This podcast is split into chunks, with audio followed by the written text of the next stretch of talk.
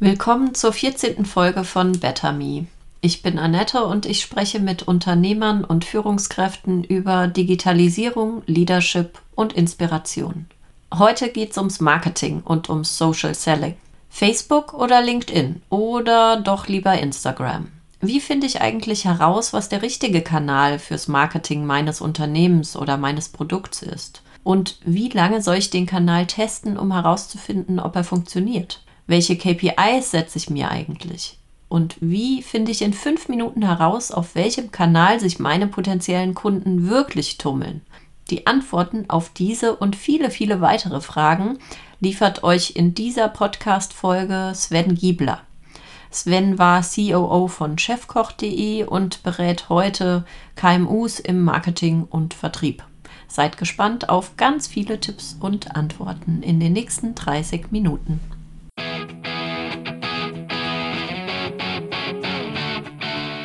Du willst besser, digitaler und inspirierter arbeiten als andere?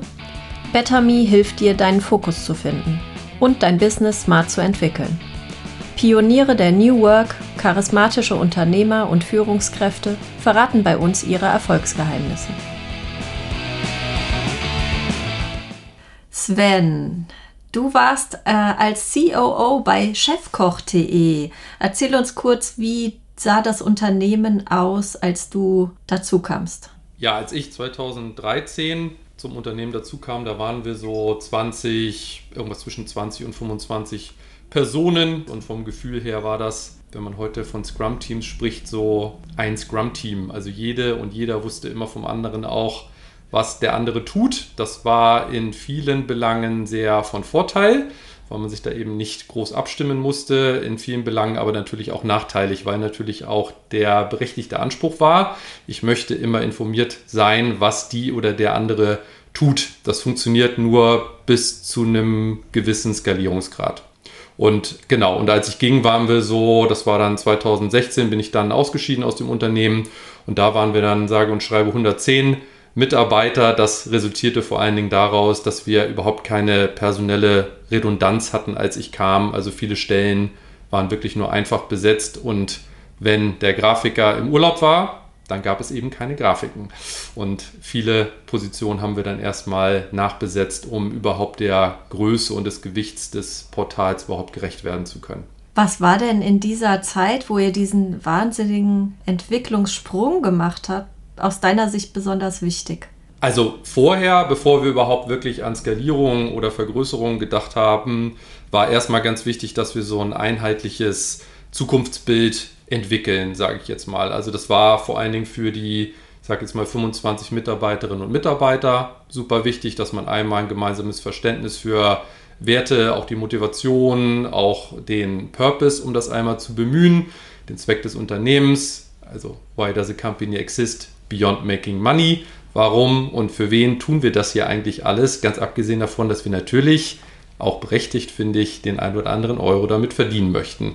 Und das haben wir glücklicherweise nicht ganz am Anfang gemacht, aber doch sehr parallel, vor Dingen zum Personalaufbau, um den Kolleginnen und Kollegen, die schon da waren, Sicherheit zu geben, aber auch jeder Bewerberin und jedem Bewerber ganz klar zu vermitteln, das ist unser Zukunftsbild, will jetzt in dem Fall nicht von Vision sprechen, weil Purpose für mich, Zweck des Unternehmens, noch viel weiter geht. Und das war aus meiner Sicht somit das Entscheidende, dass wir uns auch im Wachstum nicht verloren haben. Also sowohl von der Skalierung her, also wir sind in den Unique Usern, ähm, also einzelne Menschen, die pro Monat auf dem Portal chefkoch.de in Deutschland gewesen sind, haben wir uns massiv ähm, vergrößert. Als ich kam, waren wir so bei 13,5 Millionen Unique Usern. Als ich ging, da waren wir so bei 20 Millionen, gut 20 Millionen, das sind immer so die Dezemberwerte, da sind natürlich die Zahlen immer besonders hoch, weil alle wissen wollen, wie man den Karpfen blau, die Ente, die Gans, Verstehe. den Rotkohl macht. Ja. Ähm, und ähm, also sind massiv gewachsen, ähm, was auch das Portal anging. Und da war es eben, bevor diese Skalierung einsetzte, auch ähm, personell, aber auch auf der Plattform ganz, ganz wichtig, da einmal so ein gemeinsames Verständnis zu entwickeln und wie immer im Change auch dabei alle mitzunehmen. Kannst du das noch mal ein bisschen genauer erläutern? Also wie macht man das, wenn man mit 25 anfängt, äh, dann sehr schnell, sehr stark wächst? Wie nimmt man alle mit in so einem Change-Prozess?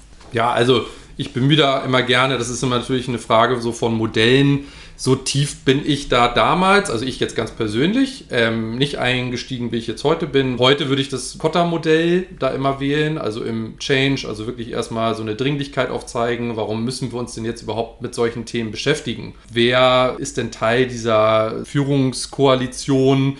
Wer gehört denn dazu? Wen müssen wir auch mitnehmen? Und wie sieht dann unsere Strategie, unser Zukunftsbild dann am Ende ähm, aus? Und wie kommunizieren wir das dann am Ende auch? Also das ist so rein theoretisch oder hört sich sehr wissenschaftlich jetzt alles an. Damals haben wir das auch, ich sage jetzt mal ich persönlich, bleib mal ganz bei mir, ich persönlich auch viel aus dem Bauch heraus getan. Also genau ähm, am Wert am Anfang auch wirklich mit, mit ähm, einem Team von externen wirklich, dass wir da rangegangen sind und wir erstmal im Kleinen und dann im Größeren, was sind unsere Werte? Was sind denn unsere Motivatoren und ähm, was ist eben dieses Zukunftsbild, wo wir hinwollen? Und die Herausforderung und aber auch das Positive war, es gab ja Chefkoch, als ich kam, schon 15 Jahre. Mhm. Also es gab eine wahnsinnige, starke Unternehmenskultur, die auch allen bewusst war. Es wurde aber nie offen einmal diskutiert oder besprochen, ob alle das gleiche Bild des Unternehmens hatten. Und das haben wir dann eben getan. Und wenn ich jetzt mal so empfehlen sollte, wo sollte man hingucken oder wie sollte man starten, mit einem ähm, Entscheiderkreis oder möglichst großen Kreis äh, letztendlich aus dem Unternehmen wenn es ein ganz großes Unternehmen ist, kann man zum Beispiel auch ähm, wirklich jemanden benennen aus einzelnen Abteilungen, sollte dann aber ähm, über Werte, Motivation, Zukunftsbilder sprechen und iterativ auch immer alle abholen, also darüber informieren, wo stehen wir, damit auch berechtigte Zweifel, ähm, Anmerkungen oder auch Verbesserungsvorschläge eingebracht werden können. Und das ist ganz wichtig. Das haben wir zugegebenermaßen nicht vergessen, aber äh, an einem relativ späten Punkt dann zum ersten Mal aus der Perspektive heute, äh, meine Perspektive, ähm, erst getan. Wir haben dann alle mit eingebunden, haben auch gute Ergebnisse erzielt. Bin natürlich beteiligt am Prozess, insofern nicht 100% objektiv. Aber das ist das, was ich heute vielleicht nochmal ein bisschen anders machen würde. Also früher mehr Personen, da auch alle dran zu beteiligen. Was hast du in den letzten unglaublichen 13 Monaten, die wir alle hinter uns haben, beobachten können in kleineren und mittelständischen Unternehmen, in Unternehmen, die du berätst. Was ist bei denen in diesem letzten Jahr, insbesondere in Marketing und Vertrieb, passiert? Also grundsätzlich muss man erstmal festhalten, dass diejenigen Unternehmen, die sich schon früh über das Thema, nennen wir es digitale Transformation oder überhaupt Transformation Gedanken gemacht haben, Jetzt auch Gewinner in der aktuellen Phase zu sagen, ist immer super schwierig, auch gefährlich. Ähm, nichtsdestotrotz, die vergleichsweise stabil, lass es mich so formulieren, aus der aktuellen Situation hervorgehen, sind die, die sich früh über solche Themen Gedanken gemacht haben. Wie stelle ich mich denn digital auf? Wie kommuniziere ich mit Bestandskunden, wenn es keine Messenkongresse und Vororttermine mehr gibt? Und wie gewinne ich dann auch neue Kunden für mein Business, für mein Geschäft? So, und das sind erstmal die, mit denen ich dankenswerterweise auch viel zu tun habe, ähm, die sich darüber früh Gedanken gemacht haben und ähm, die da stabil aufgestellt sind. Es gibt natürlich auch diejenigen, die jetzt erst durch die aktuelle Situation auch den Bedarf erkannt haben, sag ich mal, oder jetzt eben auch die Notwendigkeit gesehen haben. Digitale Transformation ist wie viele andere Projekte ja kein Selbstzweck.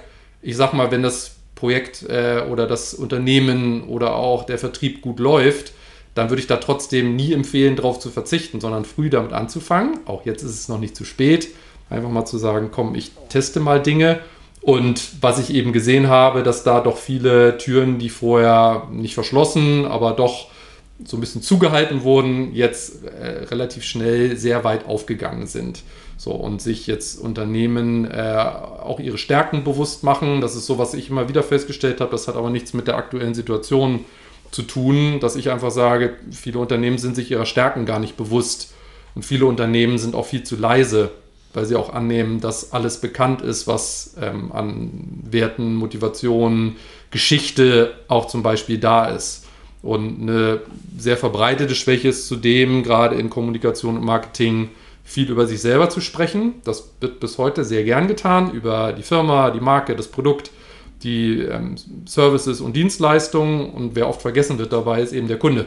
Dass mhm. hier jetzt auch durch die aktuelle Situation erstmal über Digitalisierung nachgedacht wird, über digitale Kommunikation nachgedacht wird, über neue Kanäle nachgedacht wird, neue Maßnahmen, die man ergreifen kann und zudem man jetzt auch öfter an den Kunden denkt oder den dann auch mal in den Mittelpunkt stellt, um sich eben nicht als ja, Marke so zu positionieren, sondern vielmehr als, als Unterstützer. Ich arbeite auch mit Kunden zusammen, die seit 20, 30, teilweise 40 Jahren sehr erfolgreich sind mit dem, was sie tun und sich jetzt eben ja auch mit diesen neuen digitalen Kommunikationskanälen sehr bewusst und intensiv auseinandersetzen. Hast du Kontakt zu Unternehmen, deren Hauptmarketingkanal oder ein wichtiger Marketingkanal, wie zum Beispiel Messen im letzten Jahr weggebrochen ist? Was haben die konkret gemacht? Ein Beispiel, das ich ähm, sehr gerne nennen kann, ähm, ich habe letztes Jahr relativ viele ähm, Webinare für die Deutsche Telekom moderieren dürfen, speziell im KMU-Segment, also kleine und mittelständische Unternehmen.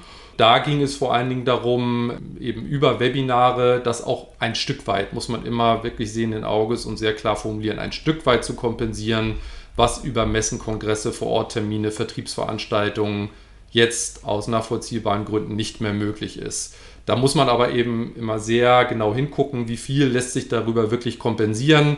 Natürlich sage ich jetzt mal früher große Messen, ähm, jetzt gehe ich mal weg von dem genannten ähm, Kunden von mir, wenn es eine Dimexco ist oder ganz früher die Cebit oder ein Online-Marketing-Rockstars in Hamburg oder Vertriebsveranstaltungen, wo mehrere hundert Menschen kommen oder zurück zur Telekom gedanklich die Digital X in Köln, wo ein paar tausend Leute täglich auf den Messeständen sind, das ist natürlich nur zu einem Teil zu kompensieren. Nichtsdestotrotz, wie gesagt, das ist jetzt nicht so, dass das der einzige Kanal ist, aber wirklich dieses Thema Webinare, um auch Leads zu generieren, ganz klar im Vertrieb.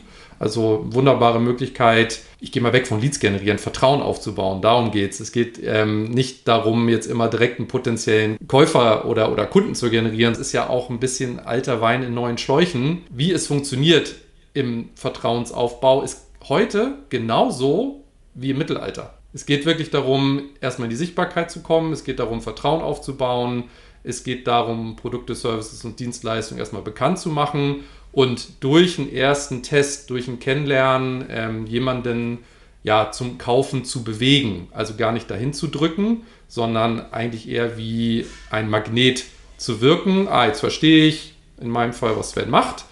Der hat eben die folgenden vier Bausteine. Ich sehe das. Ähm, ich nutze viel LinkedIn, ich nutze viel Instagram Stories. Ähm, das sind so meine beiden Hauptkanäle, um halt diese Produkte, Services und Dienstleistungen sichtbar zu machen.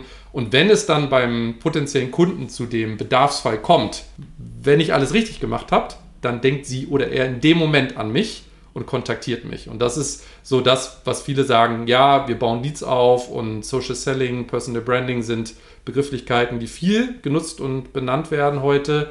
Am Ende ist es aber das, was der Vertrieb immer schon getan hat, nämlich Vertrauen aufzubauen und in Erinnerung zu bleiben. Englisch würde man sagen, immer top of mind zu sein für seine Expertise für das Produkt, was man anbietet. Du hast jetzt gerade schon ein paar Trends genannt. Auch die Social-Kanäle ist so meine Wahrnehmung, die, die haben sich so ein bisschen äh, reorganisiert. Also gibt ein paar, die äh, sind jetzt wahnsinnig beliebt, andere sind vielleicht so ein bisschen out. Es gibt aber noch mehr Trends würde mich freuen, wenn du die für uns mal ein bisschen einordnen könntest, was du in den letzten Monaten beobachtet hast. Gerne. Also Trends bin ich immer vorsichtig mit, weil viele schielen immer so ein bisschen so auf den neuesten heißen Trend. Und ein Wegbegleiter von mir sagt auch immer so schön Reduktion, Fokussierung, Intensivierung. Das stammt von Kai Kratz jemand, der sich oder wenn Sie sich, wenn ihr euch mit Online-Marketing beschäftigt, wird euch der Name ein Begriff sein. Also Reduktion, Fokussierung, Intensivierung, dass man wirklich sagt, was haben wir denn schon an Kanälen und wie können wir die intensiver oder noch effizienter bespielen und nutzen. Ich gucke mir aus persönlichem Interesse und natürlich für meine Kunden alles an, was neu an Online-Marketing oder digitalen Marketingkanälen hochkommt.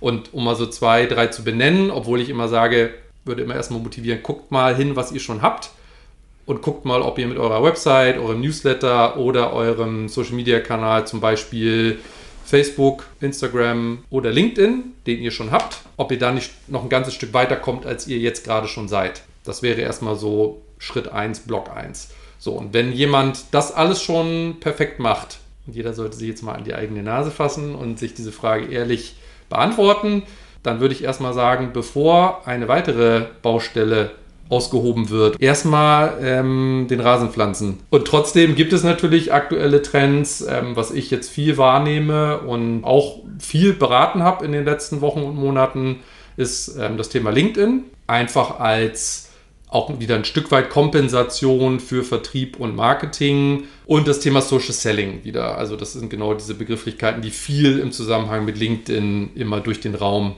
wabern.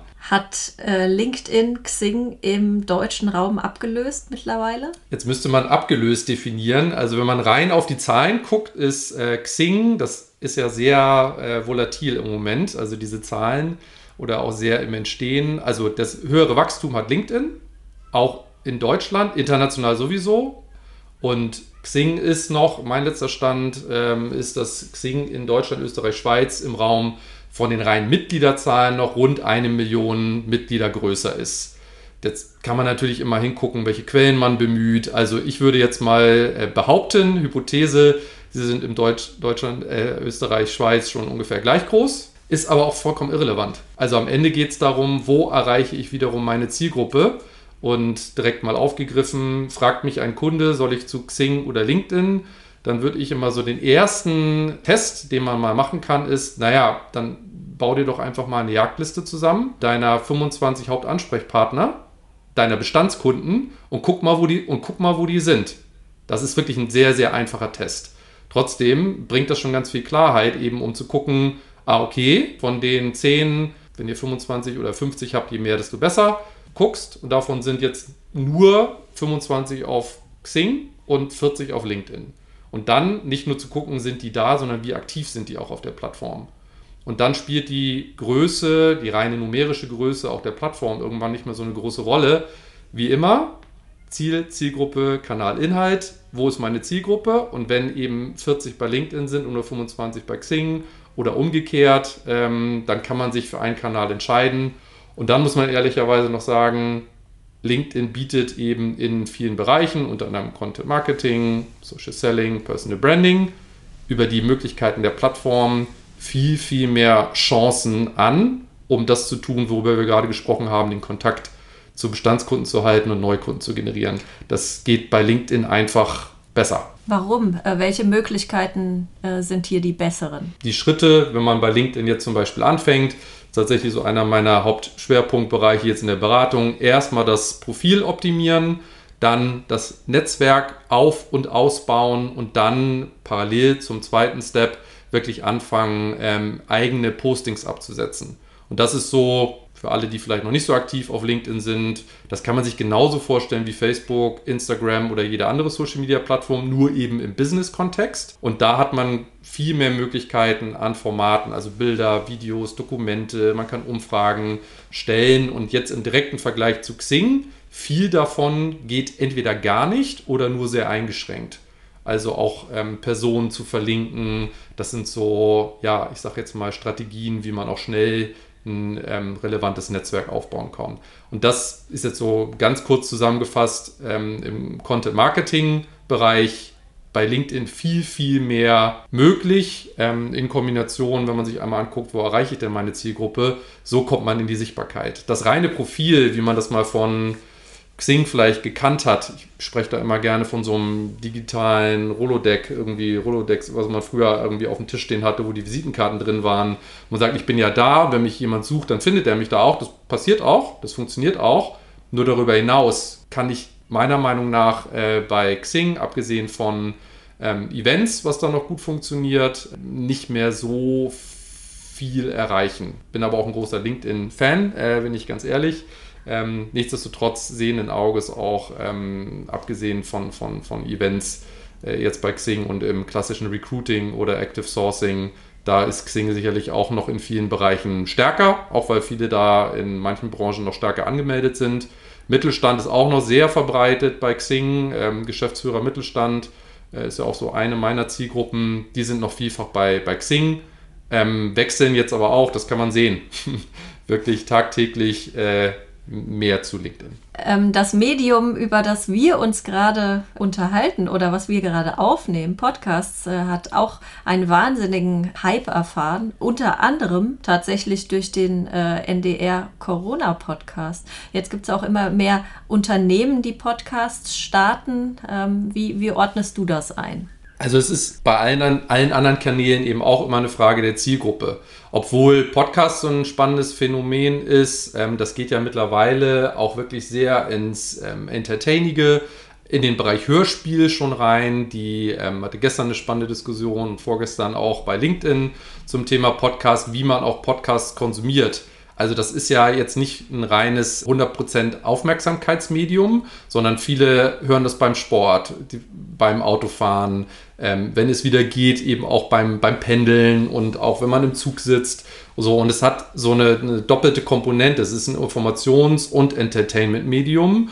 Und natürlich äh, über Social Audio ist halt jetzt in der Masse angekommen. Und ähm, was viele jetzt wirklich vor 10, 15 Jahren haben wir bei Freenet damals schon über Podcasts nachgedacht, hatte da einen sehr ähm, ja, zukunftsorientierten Kollegen, Jens Fliege, schöne Grüße an dieser Stelle, der damals schon über Podcasts sprach und über Open Source sprach und wir das alle fast so ein bisschen abgetan haben als, ja, das wird dann irgendwann mal kommen. Und wenn man mal ehrlich ist, äh, Chapeau an dieser Stelle, wirklich war er so seiner Zeit wirklich 10 Jahre voraus, 10, 15 Jahre voraus das setzt jetzt erst alles ein mit dem Durchsatz und auch immer spannenderen Medien und auch Endgeräten und Apps, die das bereitstellen. Und so wird die Zielgruppe natürlich auch ähm, interessanter. So, das, was jetzt im Moment Clubhouse ein bisschen abgesprochen wird, zu Unrecht, meiner Meinung nach, ist, naja, da ist ja keiner, das ist nur für Apple-Endgeräte, also iOS Only, das Betriebssystem von Apple.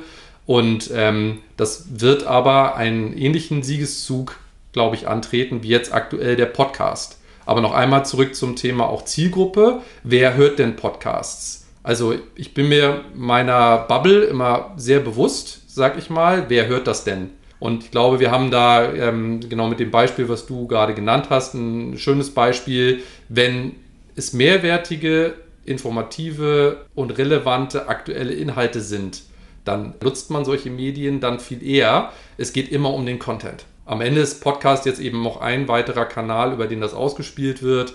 Und das zieht halt an. Also es gibt ja sehr große Podcasts jetzt eben, die sehr entertaining sind. Ich höre nicht mehr als zwei oder drei regelmäßig, ähm, sehr berufsbezogen bei mir, Online-Marketing, Social Media Marketing höre ich meistens und so aus dem Startup, Entrepreneur-Umfeld. Das sind so Dinge, die ich mir gerne anhöre und so baut sich eigentlich jeder so seinen sein Set so zusammen und ich vergleiche das immer so ein bisschen mit so Hörspielen von früher. Jeder hat dann wirklich immer so seine ähm, Hörspiele gehört, so und das hört man dann auch. Und das ist so wie bei Radioprogrammen, das ist sehr stabil. Man bleibt dabei, man lernt die Menschen kennen, man ist an dem Austausch interessiert über das Hören. Und dass das Unternehmen machen, das ist absolut konsequent. Das funktioniert mal besser, mal schlechter. Das heißt, wenn ich jetzt ein kurzes Fazit ziehen sollte, dann würdest du niemals sagen, einem Kunden, auf diesem oder diesem oder diesem Kanal musst du unbedingt präsent sein. Nee, also das ist, ich habe da länger auch drüber nachgedacht. Ich bin ja mittlerweile jetzt seit viereinhalb Jahren selbstständiger Unternehmensberater, habe digitalberatung.de gegründet, eben mit den Fokusbereichen Kommunikation und Marketing. Und ich mache eben genau das nicht, weil ich sage, ich gehe erstmal in ein Unternehmen und analysiere erstmal gemeinsam mit dem Kunden, was ist denn überhaupt da. Ich gehe nicht in ein Unternehmen und sage, ich verkaufe Facebook-Ads oder ich bin Newsletter-Spezialist oder ich bin LinkedIn-Experte, weil das sofort immer impliziert, so ich habe nicht ein breites Spektrum an Möglichkeiten und gucke nicht genau hin, was ist denn eigentlich schon da. Das habe ich vorhin schon einmal genannt. Das ist mir immer ganz wichtig zu gucken, ihr sitzt alle auf einem Berg aus Gold. Es kam fast nie vor, dass ich in den Erstgesprächen nicht, dass wir nicht gemeinsam festgestellt haben, ihr sitzt auf einem Berg aus Gold und ihr nutzt es nicht. Kurz zusammengefasst, ich bevorzuge da so einen holistischen Ansatz, einen ganzheitlichen Ansatz, wirklich zu gucken, was habt ihr, von daraus zu arbeiten, wirklich gucken, was sind die Pfade, über die Kunden zu euch kommen. Welche sind die dankbaren Pfade? Lasst uns die zementieren und dann am Ende alle Ampeln auf grün stellen, damit die zu euch kommen, besser zu euch finden und dann wirklich nochmal, sage ich immer, wenn diese Kanäle, die man schon hat, gut ausgebaut sind und intensiviert sind, dann zu überlegen, was könnte denn ein zusätzlicher Kanal sein, um die um das Unternehmen und auch die Kolleginnen und Kollegen, speziell meistens im Marketing oder Kommunikation, nicht zu überfordern, dass man nicht sagt, so und jetzt gehen wir Social Media und bauen vier Kanäle auf, um Gottes Willen, sage ich mal. Nein, immer, sage ich immer so, ein Fokuskanal zum Testen und äh, intensiv testen. Und wenn man das Gefühl hat, man hat den wirklich intensiv über drei, sechs, vielleicht sogar zwölf Monate getestet und es hat funktioniert, fein, ausbauen, nächster Kanal, hat er nicht funktioniert, abklemmen, nächsten austesten. Ja, äh, genau. Viele wollen recht schnell in, äh, in das Thema Umsetzung gehen und viele sagen auch recht schnell, ah, das haben wir jetzt ausprobiert, das hat nicht funktioniert, nächster Kanal. Wie vielen Monaten würdest du denn einem Kanal, den du jetzt völlig neu aufbaust, Zeit geben? Auch unterschiedlich sicherlich, dass man einfach erstmal identifiziert, so was kann denn ein spannender Kanal sein und dann äh, muss ich noch einmal bemühen, eben auch das Mindset der handelnden Personen, also diese, diesen Kanal testen.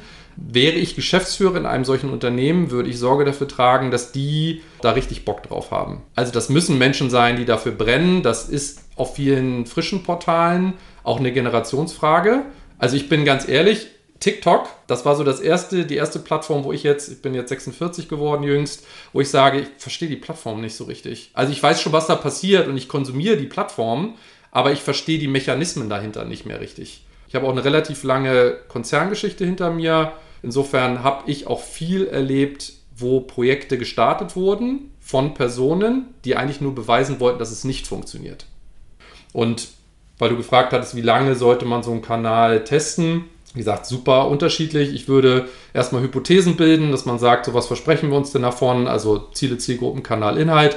Was sind unsere Ziele? Und dann sowohl quantitativ als auch qualitativ wirklich zu sagen, Jetzt Beispiel, so wir machen eine LinkedIn-Unternehmensseite, wir wollen innerhalb von einem halben Jahr, ähm, ich bin jetzt kein großer Fan von Followern, das hat aber auch was mit Reichweite zu tun, da sollen aber äh, alle Mitarbeiter sich eben auch mit verknüpfen mit unter, unter, unserer Unternehmensseite, da haben wir ein Ziel von 100 Prozent finde ich nicht zu hoch gegriffen. So, darüber hinaus wollen wir x tausend Follower zum Beispiel haben, auch um Einblicke in unsere Kundenstruktur zu gewinnen. Bei Unternehmensseiten kann ich zum Beispiel ganz genau sehen, wer folgt mir denn dieser Seite, um mal so ein besseres Gefühl dafür zu bekommen. Und dann, da hinkt es ein bisschen, das muss man jetzt sich ein bisschen besser überlegen, was verspricht man sich davon? Kontaktanfragen, Downloads zum Beispiel von Posts, die das Unternehmen, um bei dem Beispiel zu bleiben, auf der Unternehmensseite zum Beispiel macht. Wir möchten äh, X Kontaktanfragen, Y Download, Z Webinar-Teilnehmer. So, und das nachweisbar über LinkedIn. So, und das sind jetzt nur so drei konkrete Ziele. So, dafür nehmen wir uns drei Monate, sechs Monate, neun Monate Zeit. Man baut eben so kleine Minimum Viable Products, kleine Produkte, kleine Webinare. Man versucht das zu äh, erreichen und nimmt sich zum Beispiel mal, rechnen wir es mal auf ein Jahr, würde ich den meisten Kanälen ein Jahr geben dass man sagt, und pro Quartal, um das, die Unternehmung nicht zu überfordern, machen wir einen Test. Dass man sagt, mhm. wir machen ein Webinar, wir machen ähm, ein White Paper plus X und von da guckt man dann, wie viele kriegen wir wirklich da in diese Kanäle rein. Und dann kann man sich natürlich noch Zeit nehmen, auch jeweils immer in diesen Quartalsblöcken ähm, zu sagen, okay, wir machen nicht ein Webinar, sondern wir machen drei Webinare und wenn es mit A nicht funktioniert hat, machen wir B und C. Lass uns noch auf einen weiteren Trend zu sprechen kommen, nämlich Clubhouse. Ich äh, gehöre auch zu denen, die im Januar äh, hinter einer Einladung äh, hergerannt sind. Wie war das bei dir und wie ordnest du die App heute ein? Also bei mir war es tatsächlich auch so. Das ist ähm, der FOMO-Effekt. Fear of Missing Out. Also, dass man das Gefühl hatte, dass wirklich alle drauf sein wollten auf dieser Plattform. Ist vielfach diskutiert worden. Ähm, ich habe da mittlerweile auch mir ein eigenes Bild gemacht. Ich bin da nur sehr, was heißt unzufrieden? Das ist nicht meine Rolle, das einzuschätzen, dass ich damit zufrieden sein muss. Äh, nichtsdestotrotz halte ich es nicht mehr für zeitgemäß, eine Plattform auf einem Endgerät auszuspielen, also iOS only, und ähm, dazu noch Invitation Only. Das ist halt ein doppelter Filter und wir reden in unserer Gesellschaft zu Recht viel über Inklusion, ähm, ein möglichst breites Meinungsspektrum zu haben. Ähm, ich habe es nachrecherchiert, aber ich bin nicht sicher, ob die Zahl stimmt, dass es 12 oder 13 Mitarbeiter sind, Clubhouse, als sie gestartet haben. Die Zahl liegt mir auch vor, ja, genau. tatsächlich. Und da muss man natürlich auch fairerweise mal sagen, ja, jetzt gib den mal Zeit und natürlich fängst du mit einer Plattform an. Zumal Android halt ungleich schwerer ist, weil da halt x mal mehr Endgeräte dahinter stehen. iOS ist da halt einfach in der Entwicklung viel greifbarer, weil es halt ein Betriebssystem und ein Endgerät. So, insofern ähm, habe ich mich auch schnell angemeldet, war dann ähm, doch schnell ernüchtert, auch in vielen, nennen wir es Talkrunden. Das liegt aber auch an einem Mangel damals, im, im Februar, März, muss man fairerweise sagen, Mangel an Expertise und Professionalität vor allen Dingen in der Moderation. So, und das ist, da bin ich eher Team Podcast als Team Clubhouse, wo ich teilweise reingesprungen bin, wo das schon zweieinhalb Stunden lief, aber auch noch zweieinhalb Stunden ging. Und ich für mich jetzt erstmal entschieden habe, mir ist meine Zeit da aktuell zu schade für. Kennst du äh, Unternehmen, die Clubhouse als Kanal schon erfolgreich genutzt haben? Oder hast du Unternehmen beobachtet, wo du sagst, oh, die machen das ganz gut, da kommt noch was? Zwei fallen mir sofort ein, die da ganz, ganz früh dabei sind. T3N einfach aus Profession, ist letztendlich ein Branchenmagazin für Digitalisierung und die waren sehr, sehr früh dabei und haben das auch sehr smart genutzt, eben auch die Marke als, als Account zu positionieren. Hm. Und das liegt aber vor allen Dingen auch an den handelnden Personen. Ähm, Snox war da sehr früh dabei, aber tatsächlich auch wirklich über Kommunikationsverantwortlich, die da früh reingegangen sind und sich da sehr schnell eine große Reichweite und Reputation aufbauen konnten. Was glaubst du, wird in den nächsten Monaten ein spannender Trend sein, den beispielsweise Führungskräfte aus mittelständischen Unternehmen unbedingt beobachten sollten? Habe ich mir ähm, auch im Vorfeld noch mal ein paar Gedanken letztendlich drüber gemacht. Also was jetzt nicht sofort ein digitaler Trend wie jetzt Clubhouse ist. Nichtsdestotrotz ist, glaube ich, das Wichtigste für Führungskräfte aus dem Mittelstand. Du hast da eine relativ große Mannschaft, ähm, die jetzt auch alle dezentral im Homeoffice sitzen. Ist für mich, sind für mich so die zwei wichtigsten digitalen Trends oder auch Kompetenzen, die jemand als Führungskraft aufbauen sollte. Zum einen dieses Digital Agile Leadership, führen auf Distanz ähm, aber auch eben den Kontext, die Umgebung für diese Selbstorganisation eben zu schaffen. Das ist, glaube ich, so die, die Hauptkompetenz und das Hauptthema, mit dem sich jede Führungskraft auseinandersetzen sollte. Das zweite Thema ist so diese Etablierung eines Growth Mindsets, sag ich mal. Also auch das Umgang mit, mit Fehlern, auch letztendlich mit, mit Change, auch mit neuen Dingen, das auszuprobieren das hat jetzt gar nichts speziell mit der aktuellen Situation zu tun. Ich glaube, das steht jeder Führungskraft gut zu Gesicht. Und wenn wir jetzt mal ganz konkret werden wollen, was äh, glaube ich du möchtest, ja. ähm, ist, ist ähm, wenn es um Marketing, Kommunikation und Vertrieb geht, sage ich mal, einen Fokuskanal, einen digitalen Fokuskanal zu identifizieren, der alle drei diese Disziplinen, Marketing, Kommunikation, Vertrieb vereint. Und da ist meine Empfehlung, Stand heute, April 2021, dass man sich LinkedIn anschaut. Mhm. Eine Hypothese ist, ähm, dass die Plattformen weiter wachsen und eben auch zur zentralen Anlaufstelle der Human-to-Human-Kommunikation im Business-Kontext werden wird. Und warum nochmal Human-to-Human? Weil viele immer sich an B2C oder B2B aufreiben. Das ist nicht relevant. Es geht um Kommunikation zwischen Menschen und Menschen und da bietet diese Plattform eben weil jeder weiß, es geht hier um Business und man darf ja auch über Business reden, man darf auch mal Erfolgsgeschichten, Case Studies präsentieren.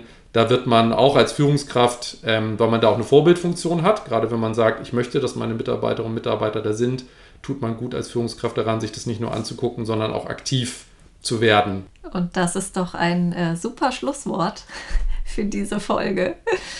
Ähm, ja, ich danke dir, Sven, äh, für die Einordnung der Trends, äh, für die vielen Tipps. Sehr gern. Vielen Dank für die Einladung. Hat mich sehr gefreut, dabei zu sein, Annette. Freue mich auf eine vielleicht Wiederholung freue ich mich. Ja, gerne, gerne. Alles klar. In der nächsten Folge habe ich einen wahren E-Commerce-Helden zu Gast, nämlich Sven Rittau, Co-Founder von Zooplus und heute CEO von K5. Infos aus der heutigen Folge findet ihr in den Show Notes. Wenn es euch gefallen hat, dann hört doch gerne in die früheren Folgen rein, die ihr vielleicht noch nicht kennt. Ich freue mich auf jeden Fall über eine Bewertung des Better Me Podcasts in der App eurer Wahl. Bis dahin, work smart, stay inspired. by it.